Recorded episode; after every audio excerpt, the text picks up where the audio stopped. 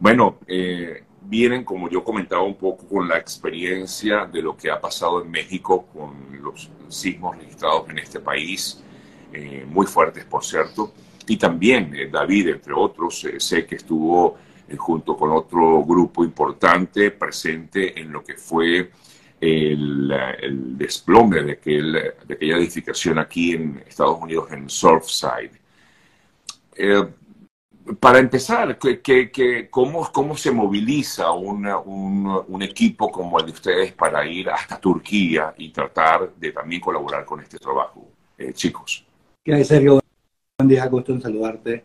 Este, sí, pues nosotros somos un grupo de rescate que estamos pendientes 24/7 este, ya a nivel nacional y a nivel internacional de, de los desastres que puedan ocurrir y pues al enterarnos de esta situación empezamos todo el proceso de, de movilización y monitoreo principalmente para analizar y poder tomar las decisiones correctas para, para un posible, una posible activación. Y pues viendo la magnitud y lo que está pasando, pues no pudimos ser indiferentes y, tomamos la, decisión de ese momento de, activarnos y de ver desde el domingo que nos enteramos nosotros aquí, aproximadamente aquí eran como a las 7, 7 y media de la noche del domingo, fue que nos enteramos y pues empezamos todo el proceso de monitoreo, de analizar, de ver, de todo, y pues vimos la necesidad. David, hay, hay algo que me llama la atención. Eh, ustedes estuvieron, como comentaba, eh, presentes en parte del rescate de lo que fue el edificio de Surfside aquí en, Miami. Em, esto es como ver miles de edificios de Surfside, o sea, similares, pues un poco similares, porque estamos hablando hasta el momento de 17.600 personas fallecidas. Em, ¿cómo, ¿Cómo puede porque esto hay que, digamos, em, no sé, multiplicarlo para que haya cientos de, organizaciones como las de ustedes. Para poder colaborar. Sí, efectivamente, de hecho, una vez que empezamos a analizar y ver imágenes, este, el primer número que tuvimos eran 1.700 edificios colapsados. Actualmente la información que manejamos, que recibimos, estamos superando los 5.000 edificios colapsados. Eh, sí, eso es, es impresionante, es decir, prácticamente casi inimaginable, pero... pero... Y, cómo funciona un poco esto en el contexto de la ayuda humanitaria y de los desastres y crisis, es que las diferentes ONGs internacionales nos activamos cuando los países hacen este llamamiento de ayuda internacional. Entonces, nosotros estábamos aquí preparando todo el plan y fue en este momento que Turquía dijo, sí, necesito ayuda internacional y es por esto que ya somos varias las ONGs colaborando en campo y en campos como nos organizamos para cada una trabajar, aportar y trabajar en conjunto. Porque como lo dices, la magnitud del desastre es bastante grande y entonces es importante colaborar y trabajar en diferentes áreas para que esto funcione.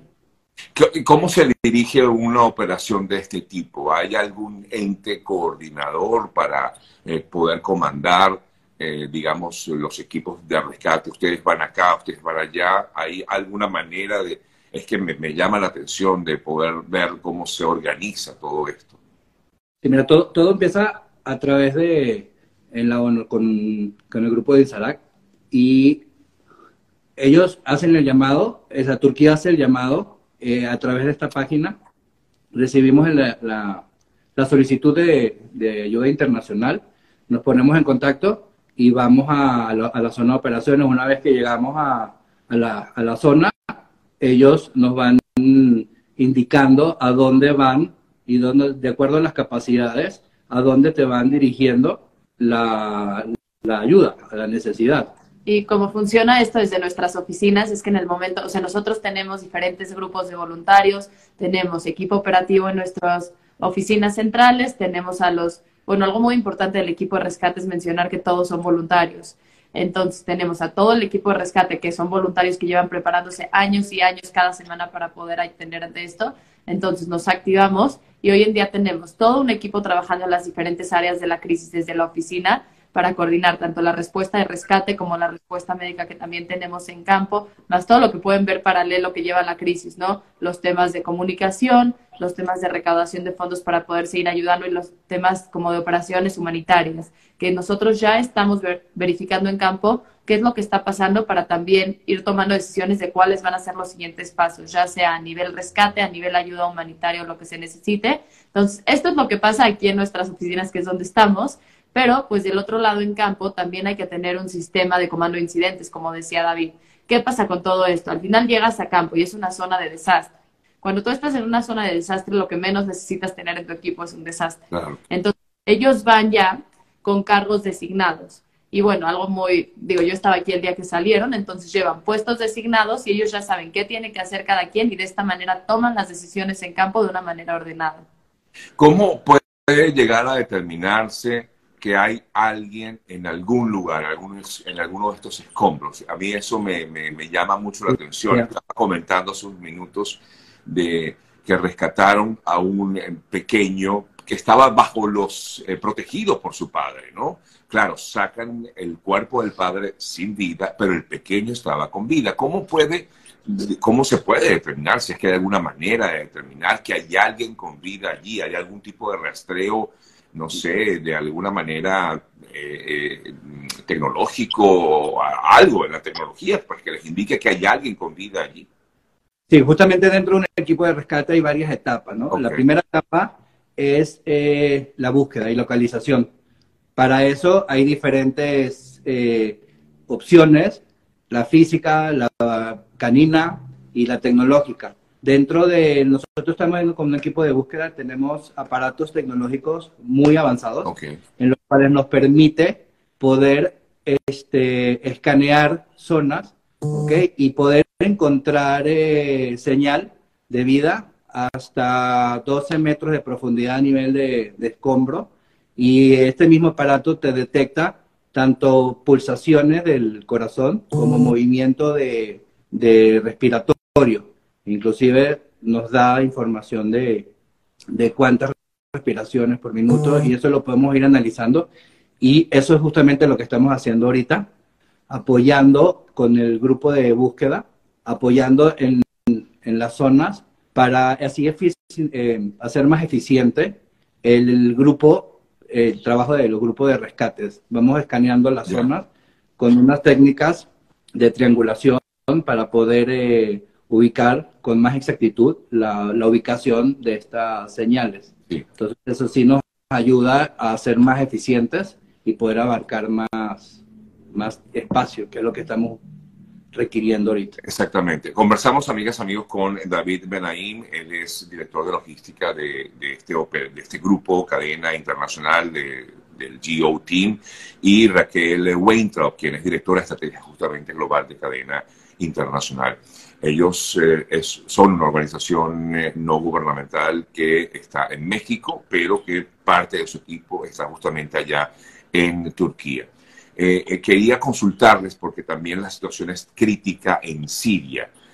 no obstante, para llegar a Siria ha sido un poco más difícil justamente porque la zona afectada es la que está tomada por los grupos rebeldes, ¿no? o sea, ya es un tema político, un tema que va más allá.